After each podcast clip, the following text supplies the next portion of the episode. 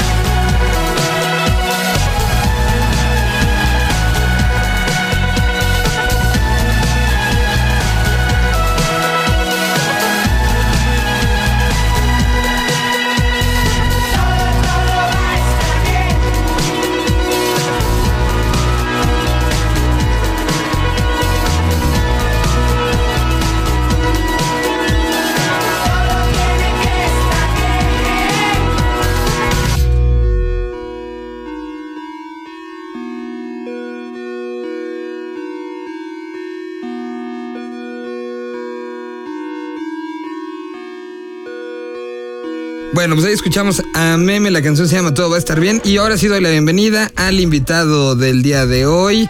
eh, pues lo han escuchado en las cápsulas que se han mandado desde Monterrey, Nuevo León. Él eh, participa en un... ¿Cuántos programas tienes ya ahorita al aire? Como 80. Sí, no, estás Al todo día. el día. Sí, estás todo como el 80 al día.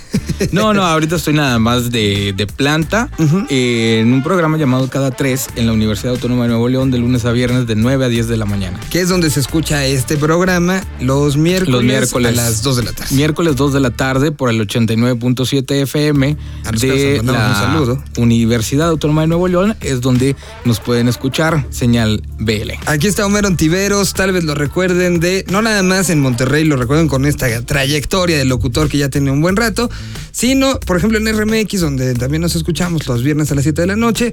Eh, bueno, lo recuerden también de los enlaces que se han hecho en muchas de las transmisiones desde Monterrey, Nuevo León, es Sí. como el emisario para todo ese tipo de cosas. Y también muchos lo recordarán por eh, su parte musical, eh, habiendo participado en proyectos, bueno, 20 años con Inspector. Eh, con, con Cabrito Vudú, ¿cuánto tiempo estuviste? Con Cabrito Vudú estuve alrededor de seis años. Seis años. Sí, seis años nada más. Pero prácticamente inspector es a lo, de- lo que le he dedicado. Imagínate, tenía 10 años cuando empecé con inspector. ¿En serio tenés 10? No, tenés ya como 30. No, no, eso quisieras. Oye, y, y además, bueno, pues es este, tiene un disco solista, escribe, lo pueden seguir con sus crónicas eh, facebookeras Sí. y le va a los tigres. Eso ya Sí, está eso- como de más, pero bueno, pues hay que. Pero al final de cuentas es la cereza en el pastel. Pues no sé qué tanto. Y no vamos a discutir aquí de fútbol, sino vamos a hablar de mucha música. Pues Homero, eh, Monterrey se encuentra en un momento bien interesante después de lo que sabemos que sucedió en este momento que se vivió en la ciudad de inseguridad, que se reflejó también en un eh, alejamiento de, de la parte cultural, se, se bloqueó. Ha venido un renacimiento. En la mañana justamente contaba el número de festivales que tiene hoy en día Monterrey. Estamos hablando de ya más de 6, 7 festivales grandes, importantes, que están generando eh, eh, eh, atracción, no nada más en la parte local, sino gente ya está viajando a Monterrey para estos festivales. Y bueno, pues también en la parte de las bandas se está dando esta parte de tiempo que no hubo, digamos, tanta exposición por la misma situación, pues hizo que se generaran nueva, una nueva generación, ¿no? Sí, se están, se están creando eh, las posibilidades de que vuelva a haber algo interesante musicalmente hablando. Como bien mencionas, ahorita está considerado Monterrey Nuevo León la ciudad que más festivales de música tiene al año. la que más cantidad de festivales. Vamos a decir festivales, este, no sé, digamos de corte internacional o que pueda cubrir todo un aspecto nacional también, porque hay muchos otros festivales en otras ciudades, pero que son de otra índole también, ¿no? Entonces creo que eso ha ayudado también a que se empiecen a generar públicos y a que empiece a haber música, que si bien hay que decir que la música en realidad no se ha dejado de, De hacer. de hacer, sino que fue muy fuerte lo que pasó en toda una década con los grupos de Monterrey, que empezó desde Control Machete, que fue el primero, digamos, que estuvo bajo los reflectores nacionales e internacionales, y que llegó, me atrevería a decir, que bueno, pues con Quiero Club yo creo que fue el último que le tocó como esta camada, o sea, fuimos Genitalica, Inspector y Quiero Club, los últimos que, que agarramos como este, esta, este vuelito, ¿no? Pero hay bandas que han estado haciendo como quiera su trabajo. Es interesante lo que está ocurriendo porque yo me he dado a la tarea de estar buscando lo que están haciendo algunas bandas y pareciera ser que hay una especie de falta de conexión entre el público y entre las bandas. Es decir, te pongo un ejemplo. Hay una banda que me acaban de pasar su disco para escucharlo en privado en SoundCloud. Es una sesión privada. Y me parece lo mejor que he escuchado por lo menos los últimos cinco años en Monterrey. ¿Qué banda es? Se llama Pirámides. Ok. Y nadie la conoce, seamos honestos, nadie sabe. Yo me, me quise acordar que una vez los escuché abriéndole una tocada a Odiseo y me llamó la atención el grupo, pero nadie sabe nada de ellos y ahora que pude escuchar el disco me pareció increíblemente bueno. Pues eh, en estas últimas etapas tenemos, por ejemplo, a clubs, ¿no? Eh, podría tomar como parte de esta colita que hablas, pues los proyectos solistas de gente como Chetes, que ha tenido Claro, cierta sí. reacción. Band of, Be- Band of Beaches también creo que pues trae, pero bueno, trae todo el background del pasado de algunos de ellos. Sí, aunque fíjate que el fin de semana estuve platicando con, con Jonás. Nos topamos por ahí en el concierto de los Toreros Muertos y estuvimos platicando. Y algo que me comentaba es que él estaba muy contento con este proyecto porque a final de cuentas era él y sus decisiones, que es algo bien importante. Es decir, cuando un proyecto o una banda le va bien o le va mal, y qué responsabilidad tuya. Es como esa libertad de decir, bueno, aquí yo tengo la libertad de decidir lo que yo quiera. Si sale mal es mi culpa, pero si sale bien, también yo soy, ¿no? Sí, porque plastilina es 50-50, ¿no? Eso sin tomar en cuenta que Plastilina pues ya está dentro de una industria. Yo le decía algo a Jonás y no sé si tú estés de acuerdo. Plastilina es uno de los pocos grupos que puede darse el lujo de no tocar en todo un año y regresa y sigue estando en un cierto estatus. Sí, ya tiene. Digo, tan sí, así sí, que, digo, ahora estuvo en el Vive Latino Y acaba de estar en el. Pal Norte, en el Tajín. El norte, allá. Con, con presentaciones que eran como mucho voltear hacia atrás, pero lo que más me gustó fue el anuncio de que viene música nueva, ¿no? Sí, están trabajando en disco nuevo. Y bueno, ¿sabes también qué disco me gustó mucho? El de Clemente Castillo. Ajá. El de Clemente me pareció muy bueno porque trae eh, ciertos aspectos que uno no esperaba escuchar con Clemente Castillo. Por ejemplo, hace un tema en reggae junto Ajá. con Pato Machete. Uno nunca se va a imaginar a Clemente Castillo. Es más, el bolero que hace con Calaveras y Diablitos, honestamente y con todo Con respeto, con todo respeto a, a Clemente, que lo estimo mucho y es buen amigo, yo nunca me imaginé que le gustaran los fabulosos Cadillacs, ¿me entiendes? o sea, como que no lo asocias por ahí, ¿no? Entonces, por esa parte está interesante porque también eh, he estado viendo que Jumbo está tocando nuevamente. Ujú. Está el disco Sí, de paralelo a lo de Clemente y a lo de Flip, que también a finales del año pasado sacó disco nuevo. De hecho, Flip también en esta semana que estamos eh, haciendo señal VL. Toca aquí en la Ciudad de toca aquí México. en la Ciudad de México. Sí, con Indios, este proyecto argentino que les, le fue muy bien en el Festival Vive Latino. Exacto. Viene Flip y bueno, y Charlie, que está haciendo Búfalo Blanco, ¿no? Búfalo Blanco, que creo que es uno de los grupos que más se está moviendo ahorita en Monterrey. Acaban de sacar un disco homónimo, el disco les quedó muy, muy padre y de una calidad muy buena para ser una banda independiente. ¿Te parece que entonces pongamos música de ellos? Vamos con algo de Búfalo Blanco. Aquí está Búfalo Blanco, música de Monterrey, música independiente, música que el día de hoy estamos revisitando aquí en San Paso los días con miedo de salir. Miedo a las mentiras, a los que se ríen de mí. En las mañanas, en cautiverio estar. Buscando las palabras, tener razones para dar.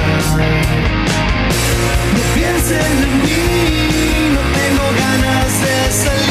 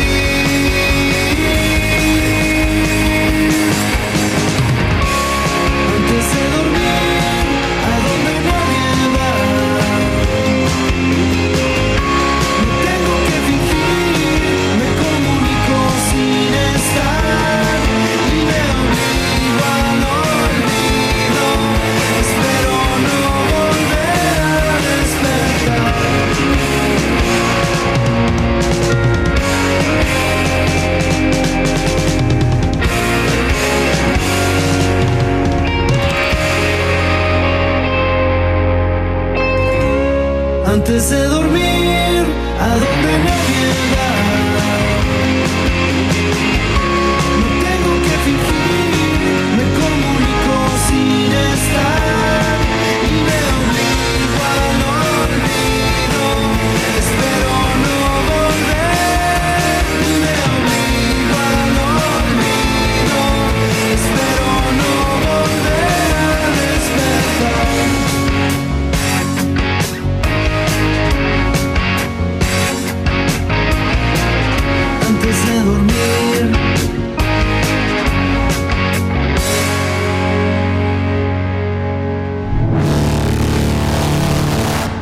Este es un audio 3D del Vive Latino 2016. Es necesario usar audífonos.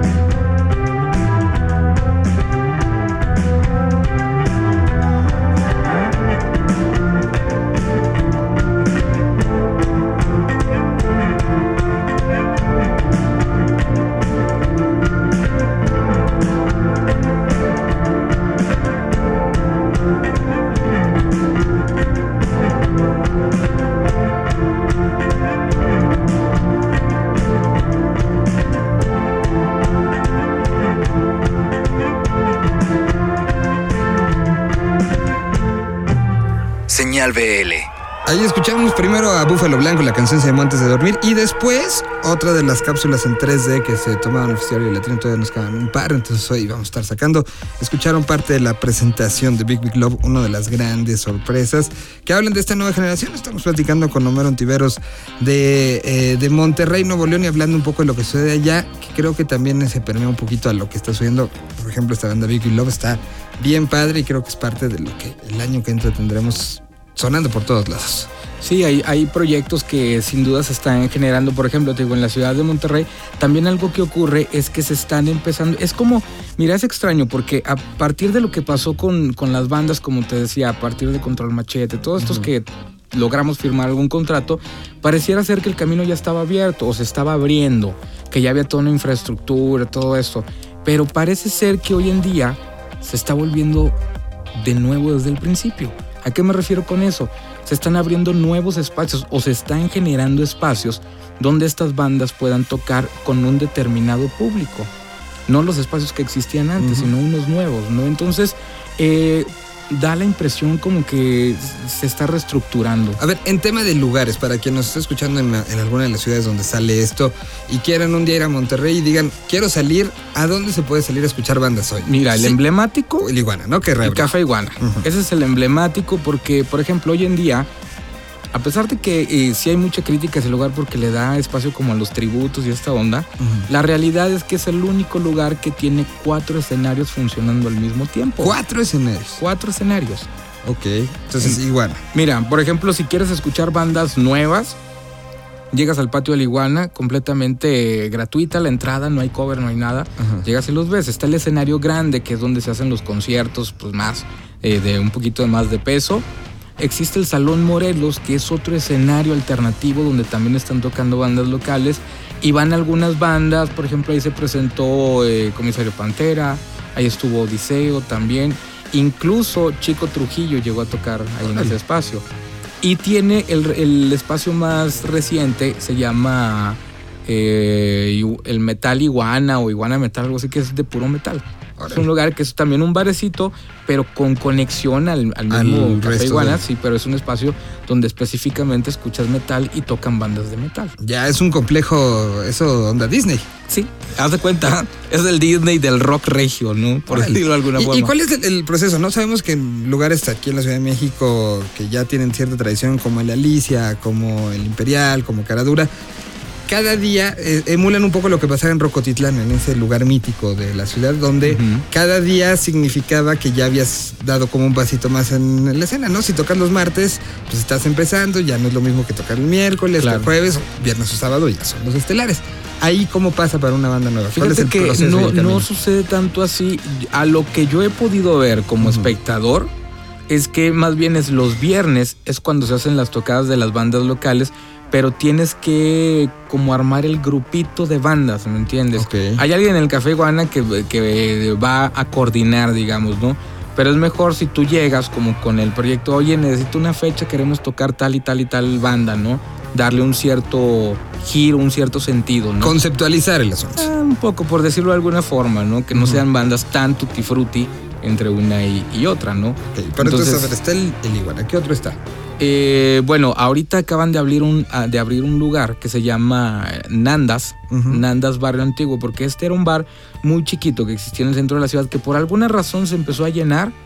Entre menos podías caminar, Mejor. más querías estar ahí. O sea, en serio, son de esos lugares suceder. que no te explicas por qué todo mundo quiere estar ahí. Sí hay que decir que es un lugar en el cual su música, casi el 90% es ska y reggae, sobre todo latinoamericano. Los miércoles hay grupos eh, tocando covers de reggae, de ska. En el pequeño, en el grande, fue un lugar que creció tres veces más de lo que era el otro lugar. Pero no solamente le está dando espacio a bandas que toquen ahí, sino que ahora lo que hicieron también es que están grabando bandas. Se asociaron con un estudio que es de Andrés, baterista de Genitalica, y están empezando a apoyar bandas y les están grabando sus EPs, digamos. Entonces está interesante porque están creando algo que en futuro, según si nada cambia, según me dijeron, se va a llamar Nandas Records. Ok. Entonces es un bar que graba a las bandas. como un poco la Alicia históricamente. Sí. Mm. Y existe otro espacio, pero que este es más eh, como mm, eh, bandas más del rollo indie, de, de todo, como este, esta atmósfera. Es un lugar que se llama Nodriza, está bien interesante porque ahí es estudio de grabación. Ahí hacen videos y los fines de semana hacen tocadas. Y aparte llegas y tú te llevas tu consumo.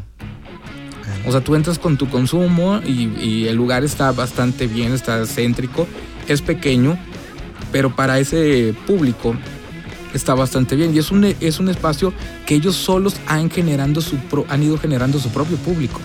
Eso es bien importante. Ok. Eh, está La Tumba, que es uno de los clásicos junto con el Café Iguana. La, La Tumba fue un lugar que también dio cabida a todas las bandas de Monterrey durante, yo creo que desde los 80 más o menos, por ahí. Y tiene una peculiaridad. Es el único bar que no cerró durante la época de la ola de violencia en Monterrey y sobre todo en el barrio antiguo. Hay que decir que cuando ocurrió lo del Café Iguana, eso fue un efecto dominó. A partir de ahí se cerró todo. Y el único que quedó abierto, irónicamente, fue este que se llama La Tumba. Y actualmente sigue con bandas y sigue teniendo espacio. Sí, ahí la, la cosa es que eh, lo mezclan un poco. Para algunos es más conocido como un lugar de trova. Porque hacen mucha trova. Y por ejemplo va, va mucho Jaime López a tocar ahí. Va el Mastuerzo solo también a tocar ahí. Pero también es un espacio que le ha dado mucha cabida a las bandas locales. Eh, Woodstock. Woodstock es, es diferente. Woodstock, eh, para empezar, es... Que he visto fotos y he oído de shows ahí, Pues pero está interesante el lugar, pero... es como un hard rock, ¿no? O sea, en esa Sí, parte de... es, es, eh, con la palabra es un poco más fresa. Ajá. Digámoslo así, no todo, eh, no es muy económico, no todos tenemos o tienen la posibilidad de irse ahí porque está un poquito a las afueras de, de la ciudad también. Y no es un lugar este, que se haya conocido justamente por hacer este tipo de eventos o por es más como un es más como un bar conceptual, una cosa así. Como medio Pero sí, de repente libre. hay también algunas cosas ahí, ¿no? Ha habido festivales ahí, hubo uno que se llamó Picnic donde iba Duncan Du, fue el regreso de Duncan Du, entre otras Mm. bandas. Ha habido algunos festivales con bandas locales, pero imagínate tú el- la situación. Bandas locales, muchas de ellas, ocurre algo ahorita en Monterrey que es difícil que haya una banda local nueva que sea conocida entre el público en general, ¿me entiendes? Por eso es lo que te digo que hay como una falta de conexión. Entonces imagínate bandas que son conocidas nada más por algunos tocando en Woodstock a precios no muy accesibles hasta las afueras de la ciudad, pues Sí, no la ecuación no es muy Sí. buena, que digamos. ¿no? Pues ahí está un recorrido más o menos por lo que está sucediendo en Monterrey en cuestión de lugares para tocar. Vamos con música. Eh, ¿Quieres que pongamos de las cosas nuevas que están saliendo esta semana? Aprovechamos. Y, y, Y, bueno, y con lo pon- que tú ponemos quieras. a los Cadillacs. eh, sacaron un EP nuevo eh, después de pues, siete años que habían, que habían sacado lo anterior, que era como un poco canciones que habían quedado ahí en el tintero. Y eh, ahora sacaron eh, ya un EP que es, bueno, es un disco que está dividido en tres, eh, tres fragmentos. Este es el primero que se, que se entrega. Y además viene con información con- de Rodman que sale hoy que estamos grabando esto. Entonces, de la salvación de Solo y Juan, primer acto, que se va a dividir en tres actos. Aquí está este track que escogimos, es El Fantasma. Es lo nuevo de los Kylex. Ahí se los dejamos para que lo escuchen. Señal.